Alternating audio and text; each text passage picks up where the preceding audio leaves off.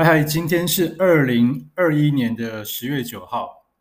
那呃，本来预计要每天都日更的，今天差一点就没有办法维持日更习惯。对，那 会拖到这么晚才录，是因为今天上午呃去看了龙舟比赛。那所以呃，因为我老婆有去参加，然后觉得划龙舟是一个还蛮呃，我老婆知道她玩的很很快乐，很开心。那我觉得如果是还蛮缺女性女性的这个划船手。就如果对划龙舟有兴趣的伙伴，可以在每一年的大概五月份吧，然后就是各个龙舟队都会招募女生去划这个龙舟。对，OK，好啊，有兴趣的就再联络，那我再把划龙舟的资讯公布出来。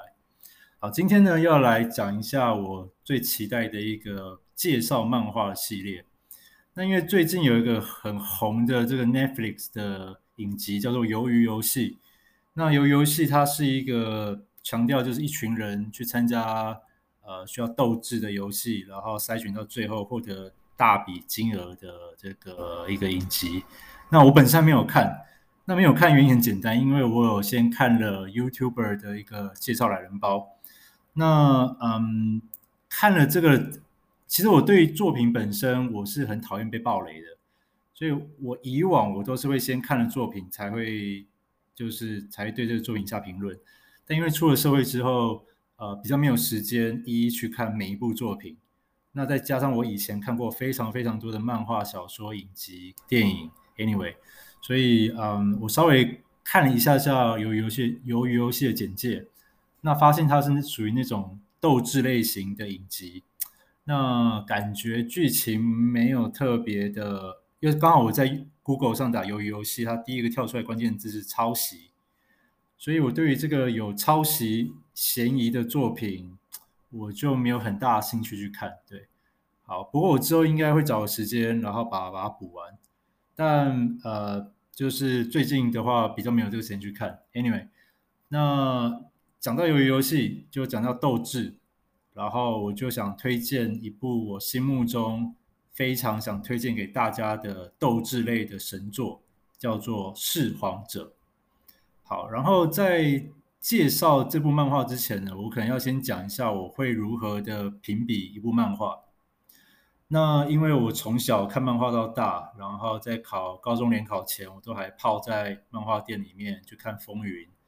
对，好，这《风云》也是一部很经典的漫画。那之后有时呃，就是之后有时间，我再一步一步的做介绍。那我对一部漫画呢，会分成三大部分来讨论。第一个部分呢，就是所谓的客观评价。那客观评价部分分成第一个角色，第二个故事剧情，第三个啊、这个漫画它的世界观或它的背景，第四个这个漫画的分镜或构图，第五个是这个画工。好，那来稍微讲一下这些有什么不一样的地方。那嗯，对我来说啦，一部成功的漫画，它的角色人设非常重要。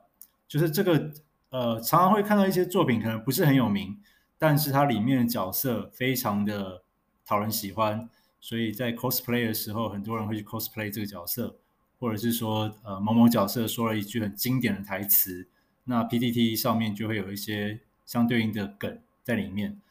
所以嗯呃。所以我觉得，在可能多年以后讲到七龙珠，就会想到孙悟空、达尔，对，然后里面一些故事剧情我们都会忘记了，但是对于那个角色会一直活在我们这些读者里面。所以我觉得一个角色，呃，能不能让人印象深刻，这对一部漫画来讲非常重要。那角色部分呢，我会细分为，就是他的这个台词或对白够不够经典，够不够酷，对。那还有这个角色，他的行为是否符合人设？他是不是有呃，就是如果他是一个吐槽役，那他是不是有符合他的角色，从头到尾都是去吐槽，或者是被吐槽，或者是他会不会做一些呃，这个角色设定是不是前后一致？他如果前后不一致，那有时候我们读者看了就会觉得，哎，怎么怎么会这样？然后就会觉得有一种呃，严重一点可能会有一种被背叛的感觉，对，好。那再来就是角色呢，他有没有经历过一些成长或转变？那呃，举一个负面教材，就是《海贼王》的鲁夫。呃，海贼王鲁夫他在经历这个顶上决战之前呢，就是一个热血无脑角色。那其实小时候我们看这个角色也觉得看得很热血，我也深受感动。对，呃，不会演，我小时候看海贼王还海海贼王还看到哭，但长大以后呢，发现诶，这个海贼王的鲁夫他还是跟以前一样无脑脑冲，然后呢就会感觉让人有点失望。对。所以这部分我可能之后在做海贼王的评海贼王的评论的时候，就会对鲁夫啊，或者是海贼王的这些角色做一点扣分。对，anyway，好，然后角色呃，如果我会评高分，就是看这个角色是否能让人印象深刻或让人感同身受。哦，好，那这是第一个部分，我认为最重要的就是角色。第二个就是漫画，我觉得最重要，呃，第二个重要的是剧情。呃，剧情如果嗯，就是前后很颠倒，不严设定的不严谨，那这种漫画我也看不太下去。所以剧情的部分，我会看他人物的动机是否合理，然后深度跟严谨度，然后呢，还有这个剧情是否是不是有虎头蛇尾的状况，就是烂尾的状况了。可能前面很精彩，但后面呢，就是就是呃，可能剧情就很拖啊，或怎么样。那这样子我也会做一个扣分。好，再来就是呃，分镜跟构图。一个好的分镜或构图呢，可以让没有看过漫画的人可以很轻易的上手哦。所以如果呃这个他的武打打戏的部分如果很流畅，就是看了就是知道他到底这出的这一拳，然后呢下下一个构图就是呃再出一角，那你觉得看得很流畅，那这部分我就会把它做加分。那还有一些就是呃哦，刚刚讲海贼王嘛，那我讲一个海贼王经典的分镜或构图。呃，在第一集的部分，这应该不算暴雷了。对，如果没看过海贼王的，我可能就先说声抱歉了。好，那给还没有看过海贼王的这个呃观众或听众三秒钟的时间，如果你还没看过海贼王，请这边先卡掉，然后快转个一分钟。好，三二一，OK。海贼王的构图呢，有一个分镜，我觉得做得非常经典。就在第一集的时候呢，呃，红发杰克为了去救掉到海里面的鲁夫，那就是他就是把这个呃海王类一个大海怪把他吓退了。然后呢，但是鲁夫却哭了，而且哭得稀里哗啦的。那我们读者就觉得奇怪，他都被救了，他干嘛还哭？结果这个呃一把漫画一翻过去啊，原来。那个红发杰克为了救鲁夫，他的右手，诶，右手还是左手？Sorry，Anyway，反正就一只手被这个海怪给咬掉了，就断了一只手。然后，所以啊，原来鲁夫在哭这个。那当时我是高中生吧，对，看到这个画面，我也靠一整个爆泪，就我也跟着鲁夫哭了出来。对，那这个就是一个好的分镜，对，好，所以呃，如果说有这种震撼的图画，或者是跨页画的很。很潮、很漂亮的、这部分，我也会把它做加分。好，那接下来一个扣分要素就呃评分要素就是世界观跟背景。呃，这部分我会着重于它前后的剧情是否能够自圆其说，是否是不抵触的。那像是呃大家常讲的《钢之炼金术师》，它的世界观就是它的背景就是用炼金术等价交换做一个大原则哦，那这个就是一个很经典的背景。好那最后一个第五个评分项目，客观评分项目就是画工。那这个呢，就是嗯，这个画工跟画风是不一样的东西。好，那我先来做介绍。画工呢，我会看它的画面是否干净，那是否精细，那是不是画的线条多却不会显得杂乱？那背景的部分会不会画的很漂亮？那这个是我所谓的画工。那画风呢，是一个比较主观的判定。那就是，譬如说，有些漫画家他的画风是偏写实，或者是像富坚义博，他当他压力大的时候，他的画风会比较草稿，看起来像是乱画了一样。或者是像一拳超人他的原作 One，呃，他这个作者呢，他的画画工跟画风，就画工很差，画风呢也很潦草。但 OK，这个是另外一个作品，这个我之后再做介绍。然后也也或者是有一个很经典的漫画家叫做郑问，那他的画风就是水墨画，那画的非常的屌。对，OK，Anyway，、okay, 那这是属于比较主观的判定，就是画风的部分。那呃好，所以我对于一个漫画它的这个评判标准，今天这一集就做一个大致上的介绍。好，那接下来就来讲这个今天的主题是弑皇者。好，弑皇者这部漫画呢，它是一个呃赌博漫画，赌博跟斗智暴力的漫画。那就是呃，他的这个主角叫做班木魔，然后呢，他遇到了我们的主人公韦龙城。那因为韦龙城呢，他在赌博的时候就是输了一屁股债，然后跟地下钱庄借钱，然后呢，在这个逃亡的日子里面呢，遇到了我们主角班木魔。那班木魔夸下海口说会帮韦龙城还清债务，所以他们两个呢就闯进了地下赌场。展开了一连串的赌徒的巅峰对决，对，好，那因为我个人非常讨厌被爆雷，所以我在介绍漫画的时候呢，我就是只会介绍个大概，对，所以细部呢就请听众你们自己去看。好，那我会推荐什么人去看这部漫画呢？呃，因为它是一个属于斗志，然后呃，它的画风也偏写实、偏唯美的。所以我会推荐给那种喜欢动动脑的这个听众去看。然后呢，呃，大概我猜啦，大概要到高中生以上才会喜欢这种漫画。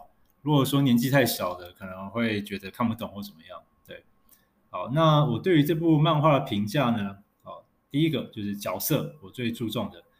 那呃，对，说到这个评价的评分标准呢，我会分呃一二。三四四个等级，就分成呃，就跟我们抽转蛋一样，SSR 就是无可挑剔，就是 PR 一百哦，就是满分；SR 就是优于市面上百分之九十的作品哦，那就是以分数来讲，就是九十到九十九分；R R 级，那就是优于百分之八十的漫画作品，我会把它归类于 R 级。那 N 级就是普通，表现一般般哦，就是刚好及格这样子。那通常我对于我喜欢漫画，大概就顶多就是这四个等级了：N、R、SR 跟 SSR。那如果说某一个作品我很喜欢，但它有它某部分表现很烂，那我还是会给它一个，就是会给它一个 F 级，就 Fail，表现比平均还差。好，所以呢，之后我在评比漫画的时候会用呃这五个等级去做做评断。好，那说到弑，说回的说回来，弑皇者这边。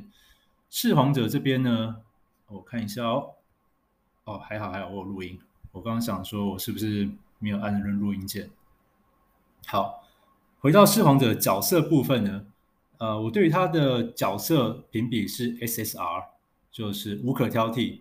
那为什么我会给这个分数？是因为它里面有众多的角色，不管是正派、反派，或者是混乱的第三方，都形塑的非常有特色，不管是长相。或者是他们在漫画里面的个性，或者是对白，都非常的酷啊、然后呢，就是呃，很多漫画呢，他们反派可能都是比较智障，或者是比较没有特色一点。但是在弑皇者里面，每一个战斗斗智的情节，对方都非常的有个性，非常的屌。就是我现在都还记得每一个反派他们的一些长相。譬如说，有一个留长头发的，有一个瞎子啊，对，好，这不算暴雷啊。Anyway，好，反正他每一个反派都非常的，呃，形塑的非常的让人过目不忘哦，不会说有一些漫画家他的反派只是发型换了发型，他只有换发型，然后呢，大致上就那样子了，对，不会，弑皇者的反派绝对不会让你失望，所以我给他的评价是 SSR。好，那故事的部分呢，我给弑皇者。就是比较弱一点点，SR 就是九十九十分以上。那嗯，会打这个分数是因为它的剧情到了末段，嗯，因为它前面的斗智剧情非常的精彩，那变成说它的每一场战斗都是非常高张力。那这种高张力到了它整个故事中后期，变成说我们读者期待会越来越大。那说实话，我觉得最后的两最后的一两场斗智。的比赛，我是觉得不像之前那么精彩，所以我这边把它扣了一些分数。所以就变成所谓的 SR，但还是很棒。对，好，那再来是它的分镜，那这边我会给它 SSR，就是无可挑剔的等级。呃，因为它里面有非常多很经典的画面，很震撼的画面。那这边我就不爆雷，让你们听众自己去看。那再是世界观的部分，我给它 SSR，它的世界观呢前后非常一致，而且没有混乱，不会说前面的敌人呃很强。然后后面它的强度就通货膨胀，不会，它的世界观就是每一个反派都都非常有智商，对，很屌。然后最后是它的画工，它的画工的部分我也给它 SSR，它的细节啊，或者是它人物的唯美度啊，或者是它的呃一些大大画面啊，都画得非常的漂亮，所以我给《噬皇者》这部作品的综合评价就是它是一部非主流的经典神作。对，那如果这个双十连假还没有想说要干嘛的哦，那我非常推荐可以去看这部《噬皇者》。噬是吞噬的噬，谎是谎言的谎，者就是智者，就是忍者的者。OK，《弑皇者》好，然后呃，他的画风呢，就我刚刚前面说到是偏写实的唯美画风，主题呢是斗智、暴力兼具的赌博漫画。然后他在当时呢，我觉得他是一部老作品了，大概五六年前完结吧。那我觉得以他的创新度来讲，在我看了大概，诶，我没有统计啦，不过我相信应该有破破万本漫画吧。对，那我觉得这个以它的主题的创新性来讲，我觉得是嗯，目前看过只有数一没有数二。OK，对，好。嗯，所以这就是我今天要推荐给大家的这个经典非主流的斗智神作《弑皇者》。OK，好，那呃，所以这个游回到这个鱿鱼游戏，就是，所以我因为看过了这种比较偏斗智类的漫画，像是斗智游戏，啊呃，呃，不是斗智游戏啊，那个叫做超智游戏，对，一部讲漫讲棒球漫画的斗智游戏。还有像是这个呃听神明的话，还有像是读《不默示录》啊，就这种，因为我本身很喜欢斗智漫画，所以当看到鱿鱼游戏的简介，就觉得比较提不起兴趣。那如果说有看过鱿鱼游戏、鱿鱼游戏的听众，那想给点回馈，那也可以在这个 Anchor 的语音留言，或者是我之后我会开一个我频道的 FB，也可以再留言给我。嗯，好。那今天就先介绍到这边，然后最后呢，就是来介绍来讲一下明天的天气预报。OK，我这个我每次都忘记，就是我都把它 拖到最后才讲。好，那今天是十月九号，明天是十月十号，我们的双十国庆。那它的这个降雨几率呢是百分之诶百分之五，有这么低吗？OK。我这边看的，我这边引用的是 Google 的天气预告。好，Anyway，反正有错你们就去怪 Google。好，那以 Google 的降雨几率来讲，明天台北市的降雨几率是百分之五。然后呢，最低温是二十六度，最高温是三十二度。好，那 Anyway，我会建议还是出门带把小阳伞，可以遮阳也可以遮雨。好，那就预祝各位明天的这个双十连假可以好好的出去玩，或者是看看自己喜欢的作品。好，那今天就先这样喽，拜拜。